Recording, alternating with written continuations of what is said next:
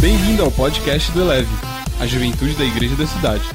Você vai ouvir agora uma mensagem de uma de nossas celebrações. Ouça de coração aberto e deixe essa palavra elevar a sua vida. Poderoso é o nome de Jesus, o nome que está acima de todo nome. O nome de Jesus Cristo tem poder para te resgatar onde você está. Você não está tão longe que a mão de Deus não possa te alcançar. Você não chegou num lugar tão profundo que a presença e o eco do nome de Jesus não chegue até você. Há uma declaração do céu a seu respeito, e essa declaração está no próprio nome de Jesus Cristo, o nome que revela a salvação de Deus. Apenas em Cristo Jesus, uma, da, uma declaração celestial de que Deus não desiste de você. Ele foi até a cruz, Ele está agora ao seu lado, para te lembrar de que Ele não morreu por todo mundo, mas Ele morreu por cada um de nós, e você inteiramente está lavado e remido pelo sangue de Yeshua Hamashia, Jesus Cristo de Nazaré. Você pode declarar o nome de Jesus aí na sua casa. Você pode declarar agora, no poder do Espírito Santo de Deus, o nome que está sobre todo nome, aquele que é o Alfa, o Ômega, o primeiro, o último, o princípio e o fim, aquele que iniciou escrevendo a sua história, lavou a sua vida com o próprio sangue, te colocou ao lado do Pai, ele te resgatou do império das trevas te transportou para o reino da luz, Ele te transformou de órfão em filho, de lobo em ovelha, daquele que era escravo do pecado, para se tornar escravo da justiça, daquele que era servo de homens, para se tornar servo de Deus, e Yeshua, Hamashia, Jesus Cristo de Nazaré, Ele é o nome sobre todo nome, aleluia, aleluia, aleluia, glória a Deus, glória a Deus, Jesus Cristo é a prova maior de que os céus não desistiram da gente.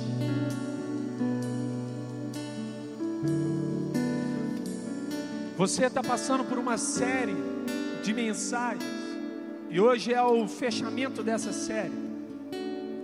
Fechamento de um ciclo sempre é a abertura de uma nova porta do céu, entenda? Vou repetir aqui para você. Não está encerrando aqui, está começando agora. Tem muitas pessoas que não entendem a frase o melhor está por vir, porque elas acreditam que Jesus Cristo, ele veio apenas para tirar a gente de um mar ah, de um mar nos afogando, nos salvar desse afogamento espiritual, dessa morte espiritual. Mas Jesus Cristo ele não veio fazer apenas isso, ele veio restituir a nossa posição de filho, ele veio nos dar a herança, junto com Jesus Cristo, não veio apenas o Senhor, mas todas as regiões celestiais vieram junto com Jesus Cristo. O que Jesus Cristo fez foi abrir uma nova porta de milagres, um novo acesso, um acesso à vida abundante.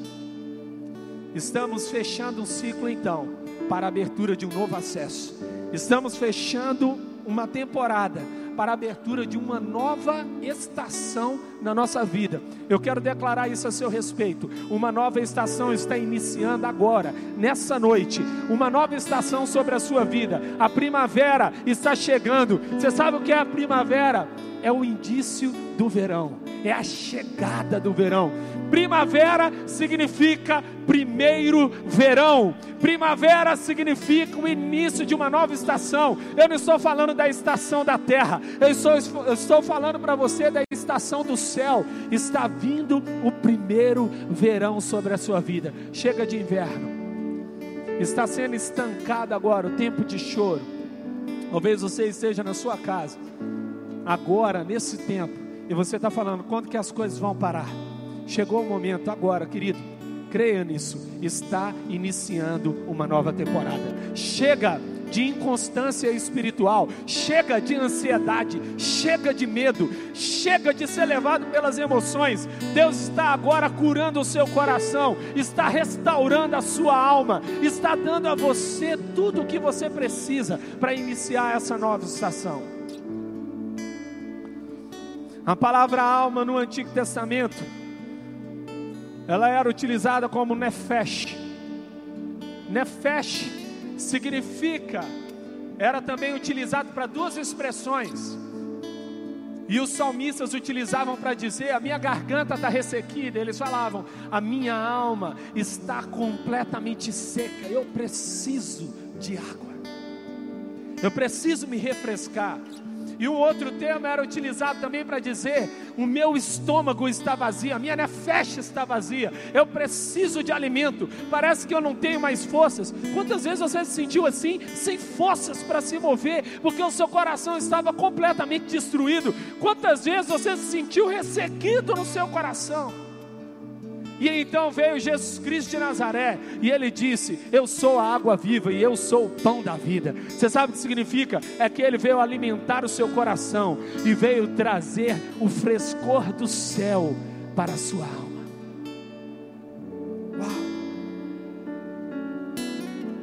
Deus colocou uma palavra no meu coração, eu quero repartir com você. O tema da mensagem de hoje é alma renovada.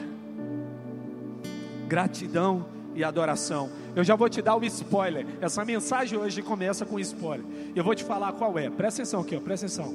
Vou te dar o spoiler. Agora, nesse tempo, Deus está à procura de pessoas que não se tornam amargas. Presta atenção. Para repartir as bênçãos da promessa com aqueles que o ofenderam. Eu vou repetir Deus está à procura de pessoas que não se tornam amargas, para repartir as bênçãos da promessa com aqueles que o ofenderam. Deus está convidando você para ser curado na sua alma, porque a promessa de Deus não pode parar em você. A amargura drena as bênçãos do céu, a amargura impede o transbordar das bênçãos do reino. Por isso, não foque no, no que está acontecendo, foque em quem você está se tornando. Aceitar uma promessa e negligenciar o processo é uma fantasia, isso não é real. Para que você não apenas sonhe quando estiver dormindo, você precisa aceitar o desafio de trilhar o caminho. Pode ser que não vai ser fácil, mas uma coisa é certa: enquanto as coisas não estão fáceis, Deus está te tornando forte. Enquanto as coisas estão difíceis, Deus está fortalecendo você de dentro para fora, porque o seu testemunho será mais evidente do que a trilha do que você passou. Deus estabelece processo para a nossa transformação. A palavra renovar significa ficar melhor, com mais vigor, fazer ou ter um novo início, recomeçar, fazer de novo. Hoje está sendo feito de novo. Deus está reconstruindo você. E Ezequiel 36, 26. Darei a vocês um coração novo e porei um espírito novo em vocês, tirarei de vocês o coração de pedra, e lhes darei um coração de carne. Você sabe o que isso significa? Que Deus está tirando de você a capacidade, Deus está arrancando de você a capacidade de não receber mais o tratamento dele. A palavra de Deus vai dizer que Deus teve que quebrar o vaso. Você sabe por que, que Deus teve que quebrar o vaso? Porque o vaso, porque o barro ficou seco.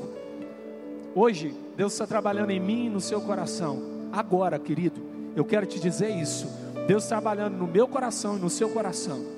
Você nunca mais vai ser um barro seco. Você nunca mais se tornará um vaso, um barro seco. Você sabe o que isso significa? Que você estará pronto sempre para ser moldado pela mão de Deus.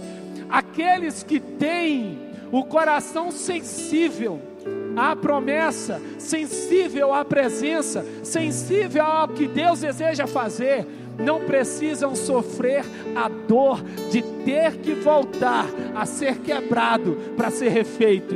Eu e você seremos refeitos, porque nunca mais nos permitiremos ser ressecados.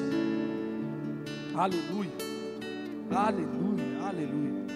Eu vou contar para você a história hoje de José. A mensagem hoje está baseada na história de José. Em Gênesis 37, no versículo 5, certa vez José teve um sonho, e quando contou a seus irmãos, eles passaram a odiá-lo ainda mais. Deus deu um sonho para José enquanto ele estava dormindo, para que um dia ele pudesse sonhar acordado.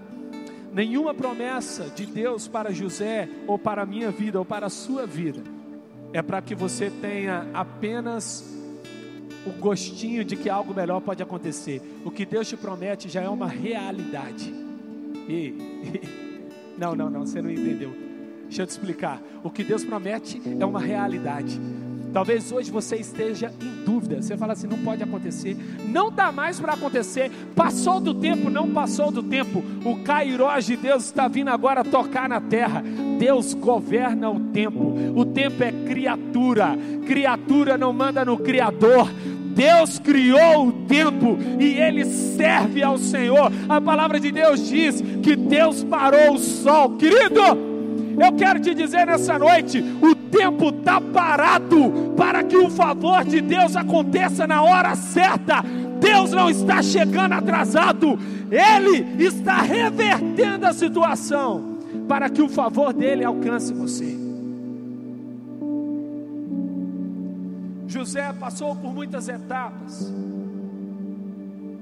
E eu quero trabalhar com você algumas dessas etapas, entre o sonho e a realização.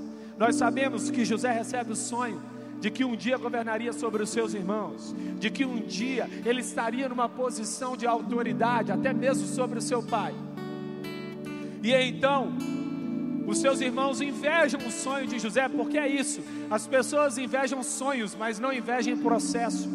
Elas invejam o que você, onde você chegou, mas não invejam o que você passou para chegar lá. Os irmãos de José invejaram o sonho de José. Então, Deus deu um sonho. E José passa por algumas etapas. Eu vou falar aqui rapidamente. Quando José disse o sonho para os irmãos, os, os irmãos planejaram matá-lo. Presta atenção. Planejaram matá-lo. Jogaram numa cova. Arrependidos de jogar numa cova, os irmãos ficaram com medo do que poderia acontecer. Então eles venderam José como escravo. Mercado de escravo. Segunda estação. José sai do mercado de escravo e é vendido para Potifar, terceira estação. Lá em Potifar, José faz tudo que é certo, mas a mulher de Potifar tenta destruí-lo. Mesmo fazendo tudo que é certo, José vai para a quarta estação, que é o cárcere. Lá no cárcere, José se torna um excelente administrador da prisão. Ei, abundância não tem a ver com o lugar onde você está, mas com quem você é. José do cárcere, ele revela o sonho do padeiro e do copeiro. O copeiro é restituído à sua posição. E José diz para ele que era para ele se lembrar, o copeiro não se lembra. Passam muitos anos. E José, depois desses muitos anos, é que aí será colocado na posição de governante, o segundo debaixo de Faraó, no maior império de sua época ele se torna o segundo. E então ele salva toda a sua família. Convido você então para a primeira estação de José. Para ser renovado em sua alma, primeiro saia da zona de conforto, tenha coragem de sair da zona de conforto. Ora, Israel gostava mais de José do que de qualquer outro filho porque lhe havia nascido em sua velhice, por isso mandou fazer para ele uma túnica longa. José era o filho querido do seu pai. O problema era que era necessário sair de um lugar onde ele era muito amado e querido pelo seu pai e tinha uma posição de relevância para assumir uma posição ainda maior. Deus nunca te tira de um lugar grande para um lugar pequeno, não importa o que pareça. Toda vez que Deus te move, Ele te move para lugar grande, porque Deus não leva você para um lugar que não revela o caráter dele. Ele é grande, Ele é eterno, Ele é poderoso. Onde você estiver, se foi Deus que te mandou, esse lugar é grande. José precisava sair da zona de conforto. A zona de conforto, ela não era um lugar seguro, ela era apenas um lugar pequeno. Para onde Deus deseja te mover, para onde Deus deseja te levar, Deus deseja que você saia do conforto. O conforto para José é a casa do pai. Segunda estação de José para ser renovado em sua alma, supere os seus momentos difíceis. Mas eles o viram de longe e antes que chegasse, planejaram matá-lo. Lá vem aquele sonhador, diziam uns aos outros. Os irmãos José olhavam e falavam: Lá vem o sonhador, é isso mesmo, é isso mesmo. Eu e você carregamos sonhos de Deus, nós sonhamos acordados, sonhamos dormindo. Nós somos aqueles que têm sonho, porque nós agimos pela fé. Existem três formas de você ver o futuro. A ansiedade faz com que você tome decisões imprudentes e negligentes. o medo faz com que você paralise. Mas somente a fé tem a habilidade de criar um futuro que ainda não existe. José era um sonhador porque ele tinha fé. Eu queria declarar algo para você. Os irmãos José tentaram matá-lo e não conseguiram, porque as trevas não têm poder de parar você. Tudo o que as trevas, as trevas fazem ou tramam, se você estiver debaixo da presença de Jesus, apenas vai empurrar você para o seu destino. Thomas More diz o seguinte: os irmãos de José, presta atenção, jamais poderiam ter feito tanto bem a ele com o seu amor e favor, quanto lhe fizeram com a sua malícia e ódio. Uau! Os irmãos José pensaram que estavam enterrando José, mas na verdade eles estavam plantando José. Não vai parar você. Terceira estação. Decida passar pelo processo. Gênesis 37, versículo 25 a 28. Quando os mercadores israelitas de Midian se aproximaram, seus irmãos tiraram José do poço e o venderam por 20 peças de prata aos ismaelitas, que o levaram para o Egito. José poderia ter, ter ido de carruagem, ele tinha sonhado que estaria numa posição de governo.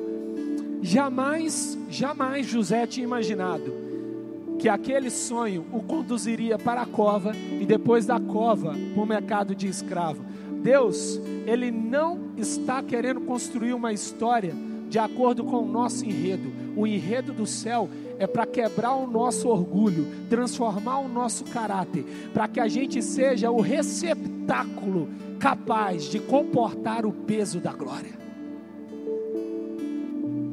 A palavra glória significa peso.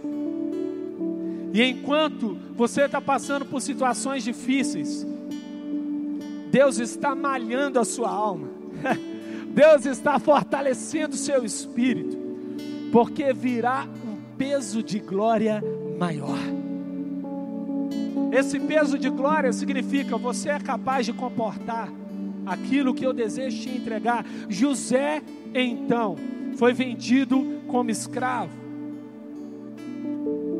Onde você chegou não é o mais importante, mas quem você está se tornando. Nosso pai espiritual, pastor Carlito, sempre diz: é no final da pista que o avião, completa aí na sua casa, é no final da pista que o avião decola. É isso mesmo, não está terminando. Eu ouvi esses dias uma pessoa dizendo que Deus escreve da direita para a esquerda. E é por isso que ele gosta do hebraico, da direita para a esquerda. Na hora que ele está começando a escrever, como você escreve da esquerda para a direita, você acha que ele está terminando, mas ele apenas está começando. Mercado de escravos. José precisava passar pelo processo. Quarto, seja aprovado no teste da fidelidade. Em Gênesis 39, versículo 9. Ninguém desta casa está acima de mim. Agora José está na casa de Potifar. Ele nada me negou, a não ser a senhora, esposa de Potifar, porque é a mulher dele. Como poderia eu então cometer algo tão perverso e pecar contra Deus? O, gato, o grato sempre está satisfeito. A gratidão, ela é a, a, o momento em que a gente repousa no caráter e não mais na circunstância. Deixa eu repetir isso aqui. No momento em que você se lembra, Ele é bom, isso significa eu tenho coração grato. Na hora que você olha, por que as coisas não mudam? Isso significa que você ainda não entendeu que aquele que é bom, que fez no passado, continua fazendo coisas boas. Deus não mudou. Deus não mudou a seu respeito, não mudou a intenção, não mudou a promessa. José estava sendo testado, cova, mercado, agora na casa de Potifar, onde tudo parecia ir bem, ele começa a ser testado em sua fidelidade. Deus estava querendo perguntar para José: José, você é capaz de cuidar de coisas pequenas que não são suas? E José vai responder: Sim, Senhor, eu sou. Então Deus dá a seguinte resposta para ele: Então agora você pode receber coisas eternas que são minhas. Eu e você somos convidados para cuidar das coisas de Deus. O grato confia no caráter. José passa pelo teste, mas mesmo assim ele é lançado no cárcere. Segunda estação, quinta estação, supere o desejo de desistir. Mandou buscar José e lançou na prisão em que eram postos os prisioneiros do rei. José ficou na prisão mas o Senhor estava com ele. Repete comigo: o Senhor estava com ele. Agora repete com você mesmo: o Senhor está comigo. José foi da cova para o mercado, do mercado para a casa do Potifar, de Potifar, e da casa de Potifar agora para o cárcere. Mas uma coisa nunca mudou: mudou o tempo, mudou a circunstância, mudou o que ele estava passando, mas uma coisa nunca mudou na vida de José, sabe o que era? Deus estava com ele. Eu e você, a nossa garantia é a presença. Quando você pensar em desistir, tenha consciência de que funda o meu coração. Hoje é o Dia Internacional da Família. Veja o que vai acontecer. José é curado, em toda a sua alma, ele é restaurado, ele é renovado.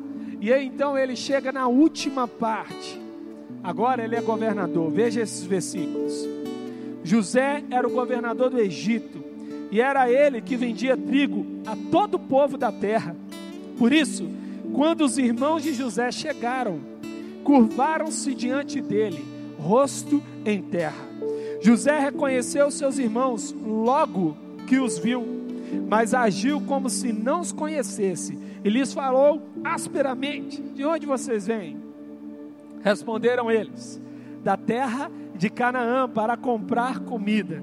José reconheceu seus irmãos, mas eles não o reconheceram.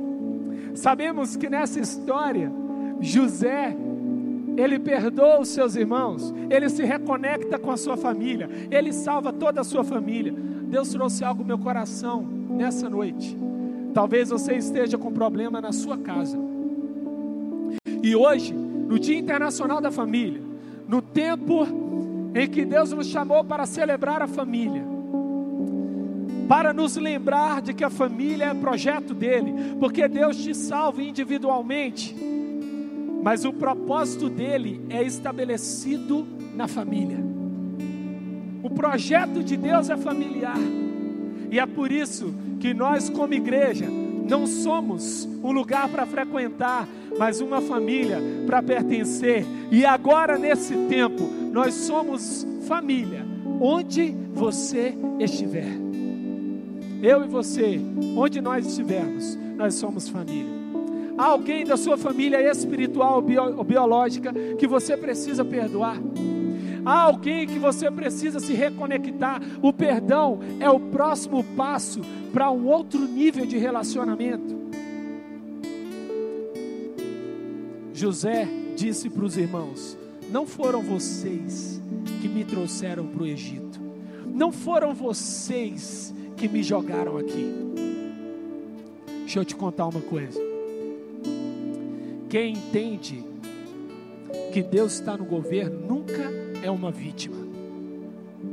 Quem entende que Deus está no governo sempre entende que os homens dessa terra podem tentar nos ferir, mas aquele que governa todas as coisas vai reconduzir tudo para o seu propósito. Então, eu e você precisamos parar de buscar os culpados para encontrar quem está no governo. E eu vou repetir o spoiler que eu disse para você.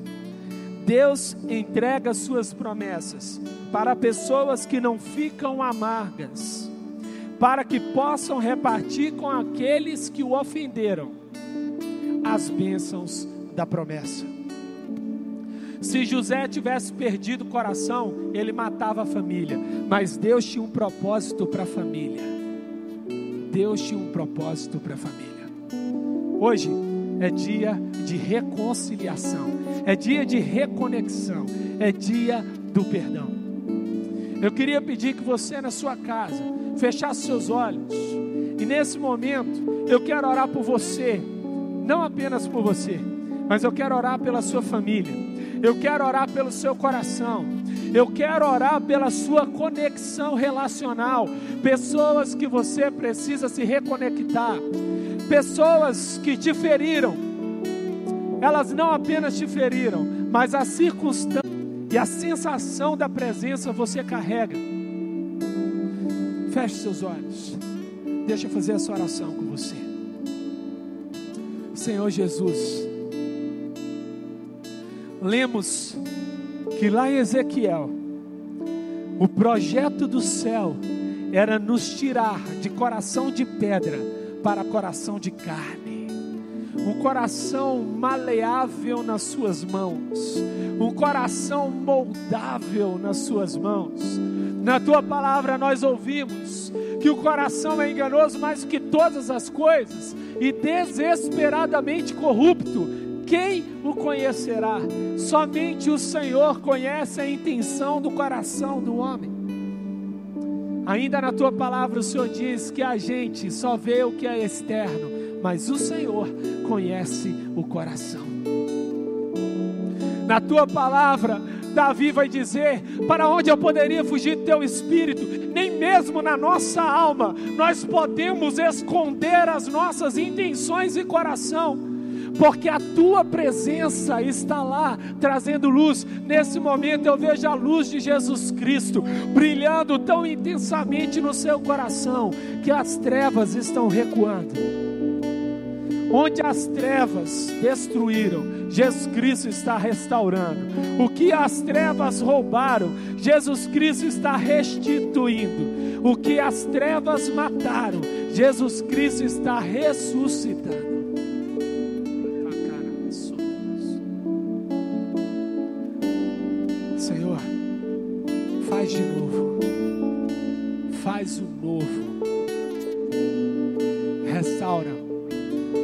Eu sinto, Senhor, que tem pessoas que perderam a expectativa, perderam a esperança, perderam a capacidade de sonhar, porque em algum momento se tornaram amargas, porque em algum momento permitiram serem afetadas e contaminadas pela dor. Nesse momento eu te peço, Espírito Santo, venha com bálsamo do céu.